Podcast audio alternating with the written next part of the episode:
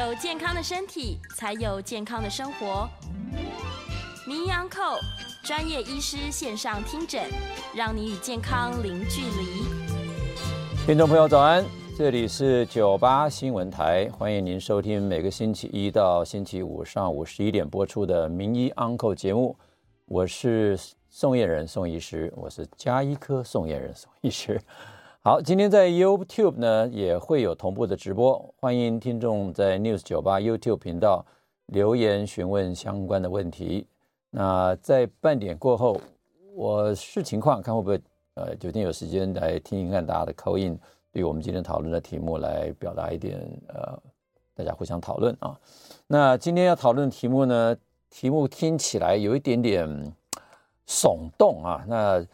我我打算谈两个主题，今天谈两个主题，那看看时间够不够。我希望尽量能够在这个时间之内跟大家分享这两个我最近觉得还蛮重要的呃题目。呃，有些是因为呃我们的呃听众朋友呢在我的留言里面的回应，我觉得值得来好好谈。第一个题目叫做“绝命毒尸”，绝就是绝了啊，没有了命，没有了命，毒尸体。哇，听起来这个字也很耸动哈。那我主要是谈十大死因。那十大死因大家都知道，我们每一年都会发布。这些年来，其实大家看十大死因有感无感，我不知道大家的感受如何。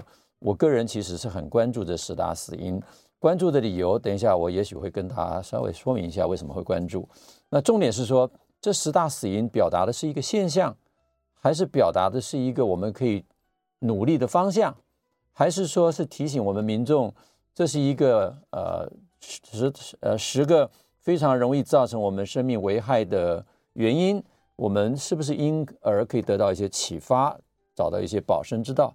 更重要的，我觉得事实上是给社会各界，包括医界来努力，看看是不是可以让这十大死因有所变化啊？那这个解读十大死因这个题目。哎，其实我写的有点耸动，但其实真的不是我发明的啊！我是在为了回应这个问题呢，上网寻找的时候，呃，因为我过去自己在政府工作过，那我在卫生单位，那我们就会解读这个十大死因。哎，结果上网找到了宜兰县政府的官网啊，各位可以扫这个 QR code，就可以在官网官网上看到这个宜兰县主计处所做的死因统计概况之后。做了一个专题分析的题目，就叫做“绝命毒师解读十大死因”，也就是十大死因不是卫卫福部每年公布之后，大家就把它丢到一边的。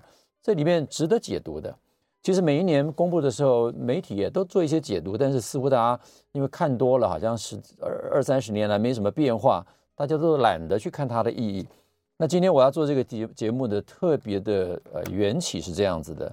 因为呢，我在我自己的 YouTube 频道上面曾经对于我们十大死因当中的第五项啊，第五名的死因糖尿病做了一些我个人见解的分享。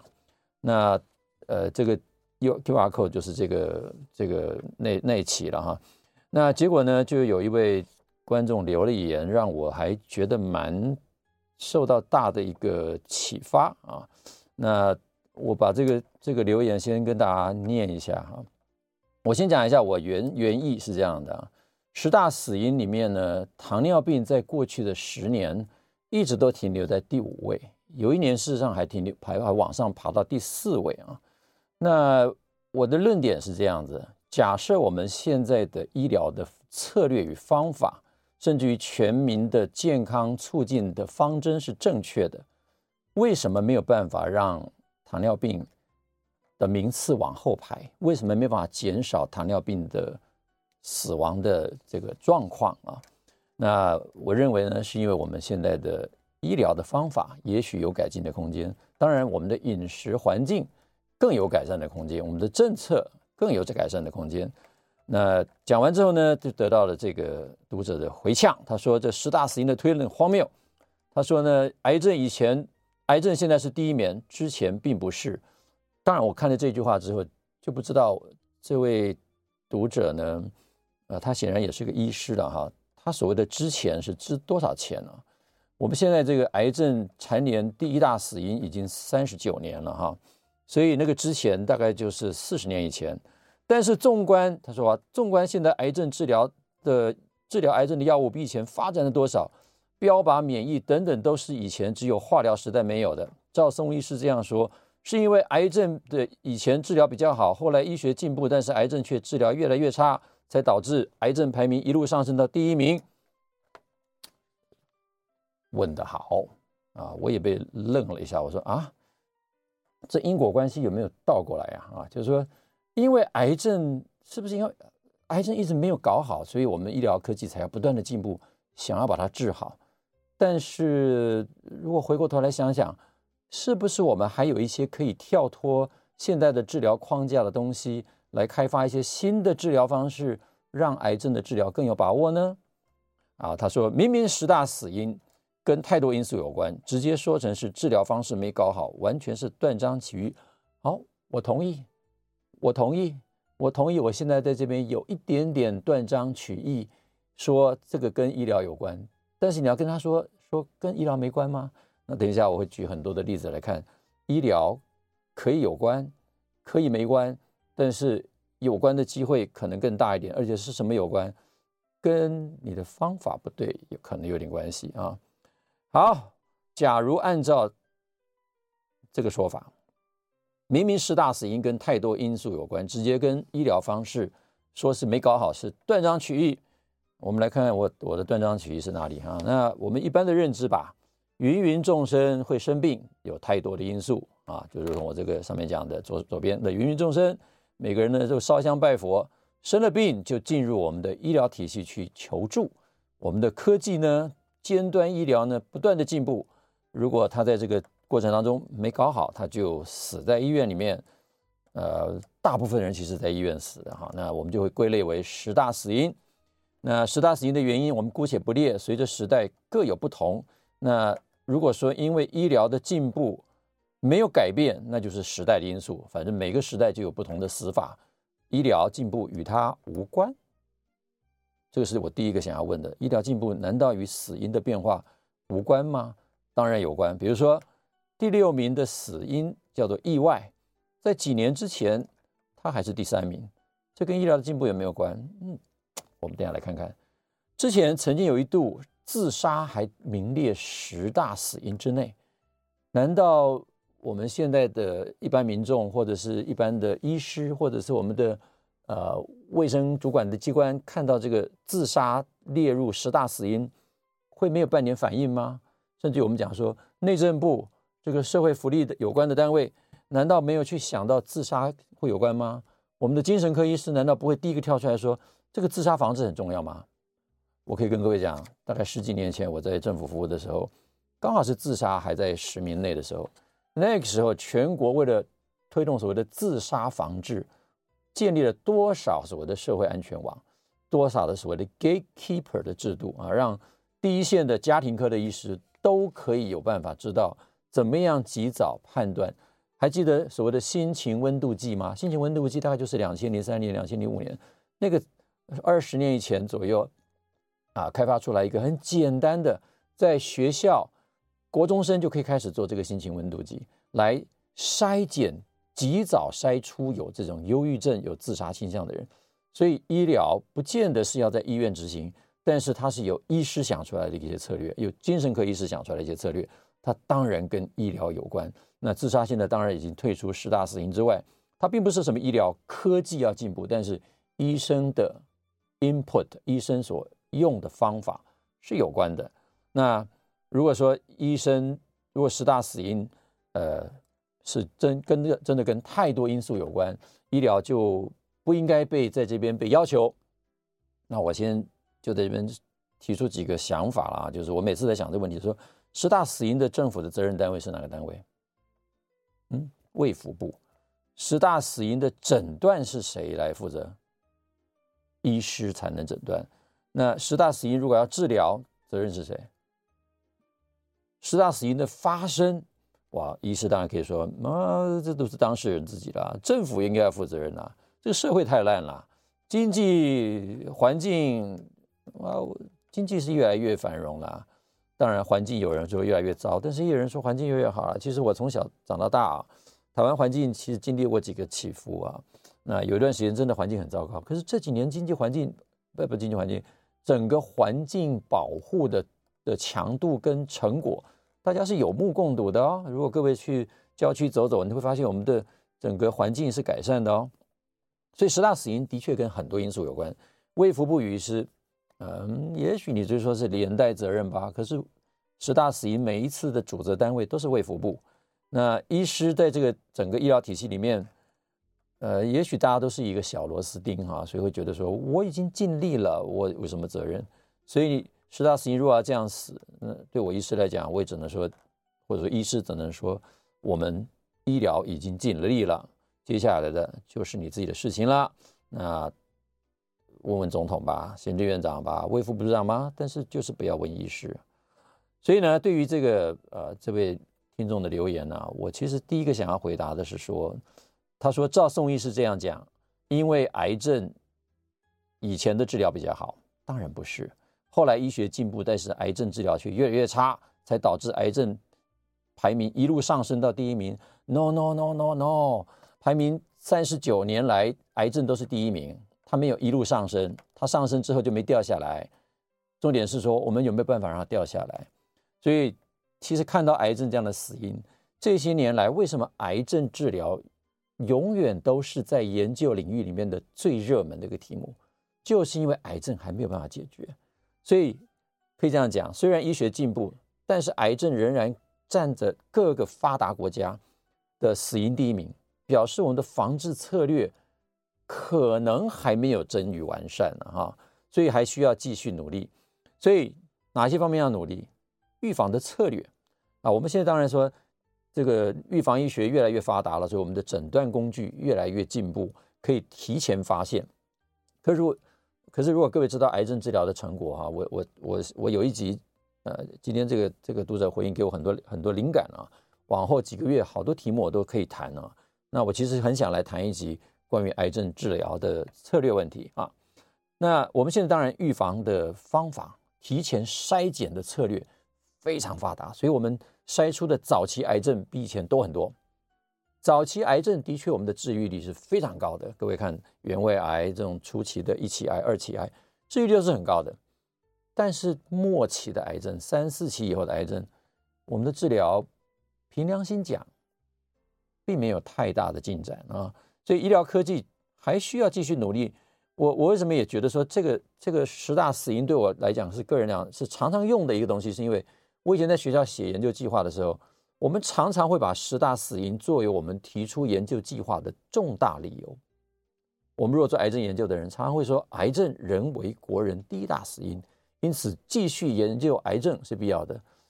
研究这个脑血管病变的人，因为想脑血管病变仍为我国第二大死因，因此研究脑血管病变的治疗模式或者是新的治疗科技是必要的。心脏病一样，糖尿病一样。十大死因里面的每一个疾病，其实都会被研究人员拿出来当做提出研究计划的理由。所以，你要说跟医疗没关，那医疗人员就不用再研究了，对不对？所以，假如说医疗已经太棒，其实会出现一种这种状况啊，就是如果我的医疗进步已经到了一个我尽力了，所以你生病之后呢，你的死因排名跟我医疗无关，那其实。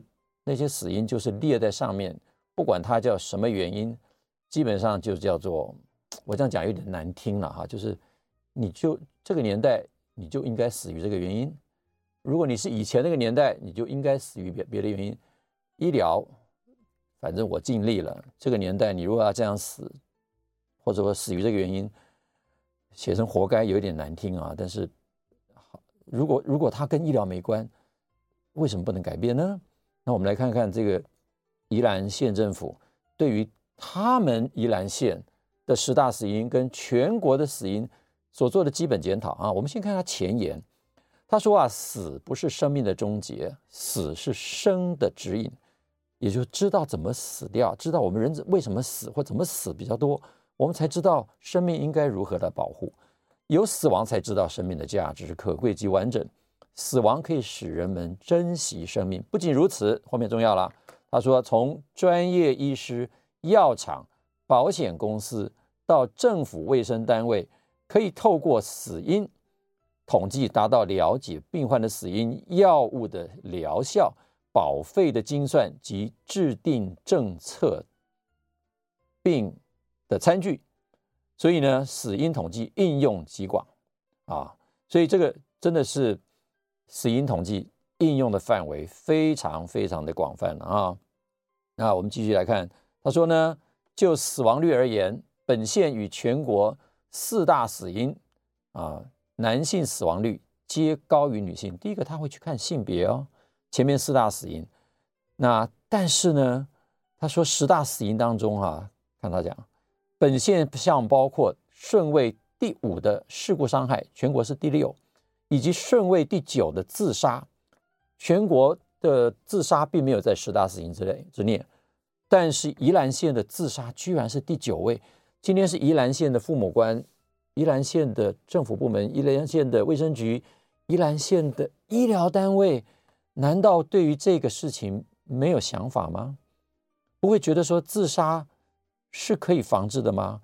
如果自杀跟第五位的事故伤害会引起你的注意，难道其他一到十名的其他名次都不值得注意吗？这是我一直想要问的问题，就是说十大死因真的对你而言只是只是个状态吗？只是个它就这样发生了吗？啊，这个是你看宜兰县的十大死因啊，我只是跟各位 cite 这个这个原文啊，这是。官网上面可以各各位可以看到的文章，那接下来你看，这是全国的比较啊，你看全国的事故伤害是第六名，宜兰县的事故伤害是第五名。当然你会会会说，那我我反反问你宋医师，宜兰县的糖尿病是第八名，全国是第五名，难道宜兰县的治疗策略就比我们好吗？Well，这值得思考哦。我刚我刚讲了医疗策略。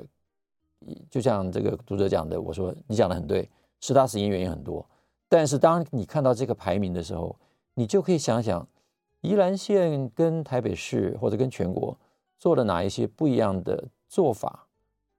我不说，我不是说医疗了哈，那我们是不是可以去探讨一下原因呢？好，接下来我们来真的了解一下十大死因的定义是什么，因为也许我谈了这么久。很多人觉得说十大死因到底是是政府就是做完统计之后，它到底是怎么来的？有什么我们值得了解的内容呢？好，那我就从这个教育研究院国家教育研究院直接去看它十大死亡原因的定义。那所谓十大死亡原因，简称十大死因，是根据世界卫生组织所定的国际疾病死因的分类表，将疾病加以分类。所以它有一个国际死因的分类表，然后统计出国家或者地区疾病别死亡数，按照人数最多的十个疾病项目排顺序排列而成。接下来讲它的意涵了。十大死因是衡量一个国家国民健康程度最敏感的指标，有两个意义。第一个呢，十大死因的疾病种类的顺位会因为整个国家的社会经济发展情形而改变。由疾病的种类和排列的顺位可以判断该国发展的程度。第二，就跟我们医疗有关了。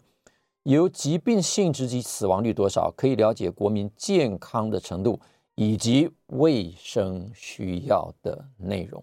卫生叫做 health 啊，不是只有健，不是只不是只有干净而已。health 包括 health condition、health care，包括我们的医疗照护，包括我们的这个公共卫生。啊，全环境清洁很多东西，但是医疗绝对是其中的一项。那这里面有个统计比较有趣的哈，民国八十三年，一九九四年，已经是二十多年以前了，对不对？二十八年以前，二十九年以前，三十年前了，我们就这样讲。三十年前，各位看，事故伤害是占第三名了，及不良影响占第三名。当时恶性肿瘤已经是第一名了，可是民国四十一年的时候。是什么东西？罹患传染病而死亡的占死亡人数的三分之一。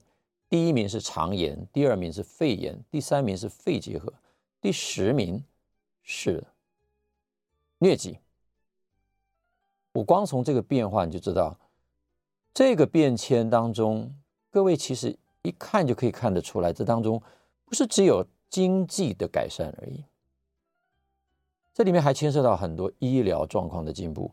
民国四十一年的时候以传染病为主，民国八十四年的时候大概都是以慢性病为主啊。那事故伤害，各位看一下啊，他这边解释说，四十年前的理由是因为我们经济发展差，环境卫生不好，医事人员缺乏，医疗卫生机构不健全，所以传染病的死亡占大多数。后来由于经济成长，积极培育医事人员，健全卫生医疗机构。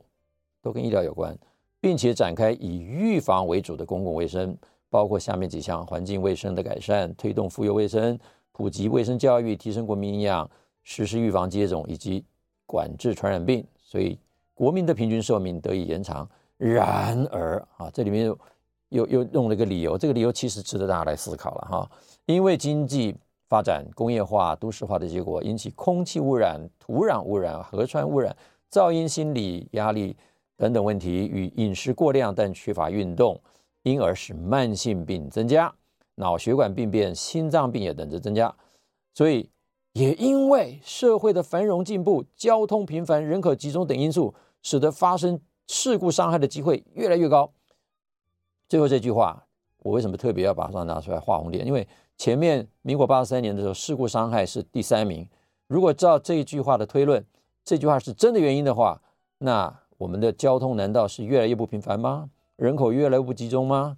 为什么在几年之后会出现不一样的排名呢？刚刚给各位看十大死因的排名，全国在事故伤害面降到第六名。所以医疗有没有努力？有的。医疗因为事故伤害，其实全国的卫生单位都会想说，那我们有没有医疗上面可以做的事情来改善它呢？好，结果创伤医学因而成立。那我这边给给很简单给大家看，二零零一年台大医院的创伤医学部成立，其实各医院都慢慢的成立创伤小组，参与重大外科的治疗。所以你看，民国八十六年这个国，这是另外一个网站的了哈。我这个网站我特别挑出来要给各位各位看另外两个东西，可以看一下事故伤害。民国八十六年是第三名，民国九十六年事故伤害降到第五名，现在已经降到第六名了。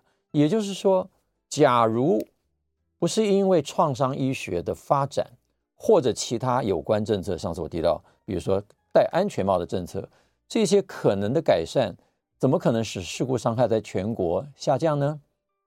啊，所以这是一个重要的问题。医疗改善当然跟十大排名有关。好，我们先进一段广告，下一段我们继续来谈十大死因的其他细节。听众朋友早安，欢迎回到九八新闻台名医 Uncle 的现场，我是家医科宋燕人宋医师。今天呢，跟大家谈，想谈两个题目，但是不见得可以谈完。但是第一个题目呢，我先跟大家再把题目跟大家念一次，主要是谈十大死因。但是我把题目弄得很耸动，叫做“绝命毒尸”啊，命死亡之后，我们来读读看这个尸体告诉我们什么因素。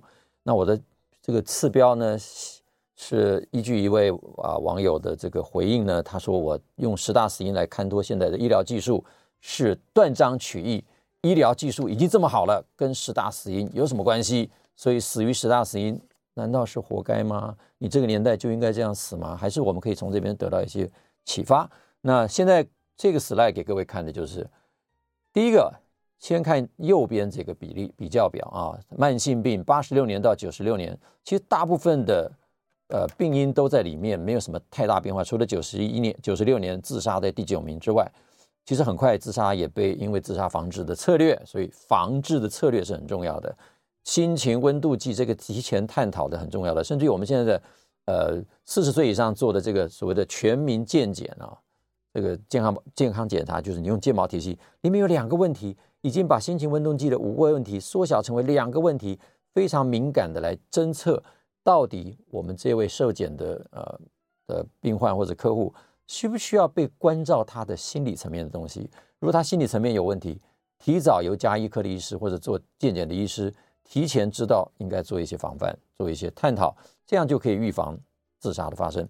所以预防是很重要的。那同样的，今天今天我们这样讲，事故伤害可以从八十六年变成到的第三名，变成九十六年的第五名，甚至于到现在变成第六名，难道跟医学的进步没有关吗？刚刚已经提到创伤医学。第二，我想跟大家谈的是。国人很容易把这个，呃，四零年代到七零年代那时候的传染病，跟我们现在的慢性病分成为叫做贫穷病跟富裕病。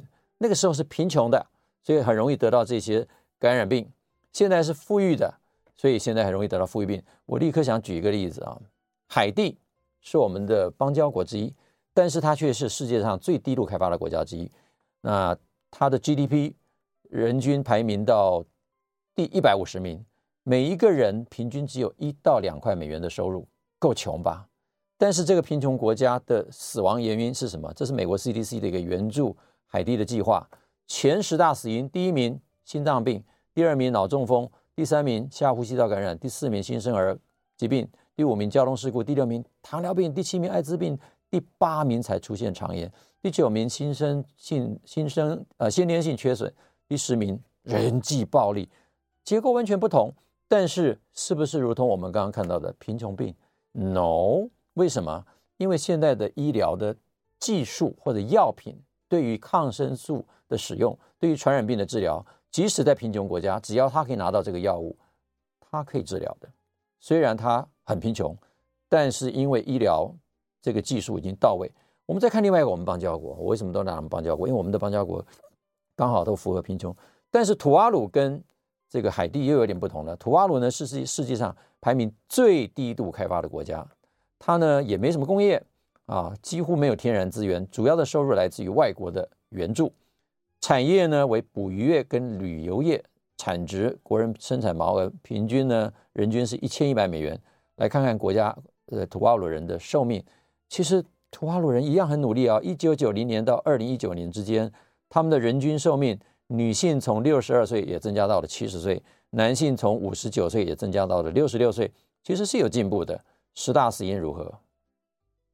并不是你所谓的贫穷病。第一名缺血性心脏病，第二名脑中风，第三名糖尿病，第四名慢性阻塞性肺疾，第第五名这个下呼吸道疾病，第六名慢性肾病，第七名二零一九的时候是癌症，第八名是高血压，第九名道路伤害，第十名肝硬化，完全不是所谓的贫穷病啊！所以我就想。提出一个概念啊，假如政治有所谓的最高理想，在中国的文化里面，所谓的大同世界，在西方呢有提到乌托邦，所以现在所谓的民主制度呢，似乎是人类认为现在最高的理想。但是每一个人的观点不同啊，其实马克思他们这个共产主义也提出他们的想法，虽然我们我们民主社会的人不见得同意，但是他们认为他们是在追求政治最高理想啊。其中我小时候听到的是。各尽所能，各取所需，听起来多么崇高！但是当然我们知道人性上面不太可能。那我只想提一个，由这个想法来想，那人类有没有一个可能，对于健康有一个最高理想？假如我的最高理想就是我们大同世界讲的老有所终，而且这个终是无疾而终，安享天年，有没有可能？我本来以为不可能，哎，结果随便一查，发现日本有个诊断，日本的十大死因里面诊断有个叫做老衰。老衰，我看了一下，我赶快到日本的这个，呃，等于他们的卫福部啊，就是他们的厚生劳动省去查他们的生命统计。各位可以直接去下载他这篇统计。各位看啊，一九四七年到一九五零年，日本的第一死因肺结核。战后嘛，贫穷嘛，啊，就讲你贫穷战乱，那个时候传染病很发达。但是美国这个日本很快，一九五零年之后，十大死因第一名马上就跳到恶性肿瘤了。所以从那个时候开始到现在。两千年到二零二零年，仍然第一名是恶性肿瘤，第二名心脏病，第三名呢，从两千二零一零年之前都是心脏血管疾病，二零一一年到二零一六年是肺炎。啊，可是后来我发现，最近三年的第三名都变成老衰，而老衰在过去的几年，陆陆续续从第五名、第五名变第四名，变第三名。老衰到底是什么意思啊？老衰放大之后叫做 senility。senile，其实大家都知道 senile 就是老嘛，对不对，资格老，呃，中文叫耄耋了哈。那是不是叫做衰呢？所以我上网查一下，到底这个定义是什么？老衰死到底是什么？那有一些文章，那这是我引用康健杂志，各位可以呃扫描一下，呃看着文章。那我这边只讲一个定义啊，他所引用的日本厚生劳动省的定义，老衰这个死因只有在高龄者，并且没有其他的原因。可以记在死亡的原因的时候才可以使用，也就是所谓自然死。也就是说，自然死如果是一个死因，那我可不可以来有一个盼望？即使明明十大死因跟很多的因素有关，跟医疗也许有关啊，那我们这样暂时讲，呃，医疗就撇撇一边啊。那不管如何，我可不可以有一个期待是，其中一个死因叫做无疾而终，安享天年？那让第一名变成老衰死，这是不是一个可能的理想哈？那我这边还是要讲说，这是跟个人观点有关的哈。那我个人呢，觉得比如说我以前做过安宁缓和，那我有时候跟急诊科的医师，或者是跟急性医疗科的医师，比如说内科医师在聊的时候，他们就非常不赞成我们安宁缓和。安宁缓和就是放弃治疗嘛，做医生的应该无论如何把病人都救活，但是安宁缓和却用另外一个思维。所以我想。我们每个人的训练其实有很大的差别哈，光是医师的背景，我们有很多的，比如说 MB 啊，我们是 MD 或者 MB 医学士。美国有个骨科医师啊，Doctor of Orthopedic Medicine，甚至还有所谓的 ND Naturopathic Doctors。这些医师其实因为训练的背景不一样，每个人的想法都不一样。那我个人因为我的背景关系，的确我可能会跟某些医师想法不同。那我就先不讲我的背景了。那各位上网查也都知道我的背景。我只讲来讲，美国第一强国，美国是第一强国，大家没有没有问题吧？看看美国的死因呢？美国过去都是心脏病第一名，癌症第二名。但是各位看，二零二零年美国人的第一死因是什么？COVID-19。你想都不敢想吧？美国第一强国怎么会第三名死因是 COVID-19？如果再看看这个 Statistica 这个网站对于美国十大死因的统计，从二零二零年的三月到二零二二年的一月。COVID-19 这个紫色的曲线，这叫做随着人数多，它死的就多，医疗单位一点办法都没有。你觉得美国医疗不强吗？医国美国医疗很强，但是它没有办法。也就是说，今天你如果没有对策，你就没有办法控制这个死因。但是你觉得会不会有对策？美国正在全力的发展抗病毒、抗 COVID-19 的药物。一旦发生，这个曲线就不见了。医疗跟死亡病死亡原因有没有关系？当然有关。所以。不管我们这位网友怎么批评，我都接受了哈。那的确，我可能是断章取义了，但是我的用意很简单，只是希望能够透过这个方式，让你了解到我们的十大死因跟医疗是有关的。那有趣的一个发展是，美国的十大死因 COVID 占前三名，但是我们的死因报道在二零二一年报道的时候，经过三十九年，居然我们这些癌症首见副成长。不止如此，其他的原因都首见副成长。卫福部的说法是因为民众齐心抗疫，突然十一年来首见负成长，这个 解释有趣啊！我们有时间再来统计，再来分析。总之呢，今天想要讲的就是，作为医生的绝对不可以认为说我尽力了，这些死因都跟我无关。那有有本书讲的很好，讲起来有点讽刺了。他说：“When your best isn't good enough，我们尽力了，可是也许我们做的不够好。”那这个戴米呢，是一个很有名的，他是物理学家，也是统计学家。那他说啊，It's not good enough. It's not enough to do your best. 光是尽力不够，你必须知道要做什么，然后再去尽力做才够。所以简单一个结语啊，十大死因的确跟很多因素有关，医疗政策、科技以及我们医疗的策略与逻辑，其实是非常重要的。那我其实想提出一个健康的最高理想，应该是安享天年，无疾而终，不能够让疾病就摆在那边。癌症第一名，它不是一个现象，它是一个我们必须要去征服、必须去面对、必须去设法克服的问题。那我认为医师有时候被叫成医生，其实我更喜欢医生这个名词啊。医师有的时候我们在教人家做什么东西，可是如果教错了，真的还蛮严重的。不如把医生当做一个终身在学习的学生，可能会更好一点。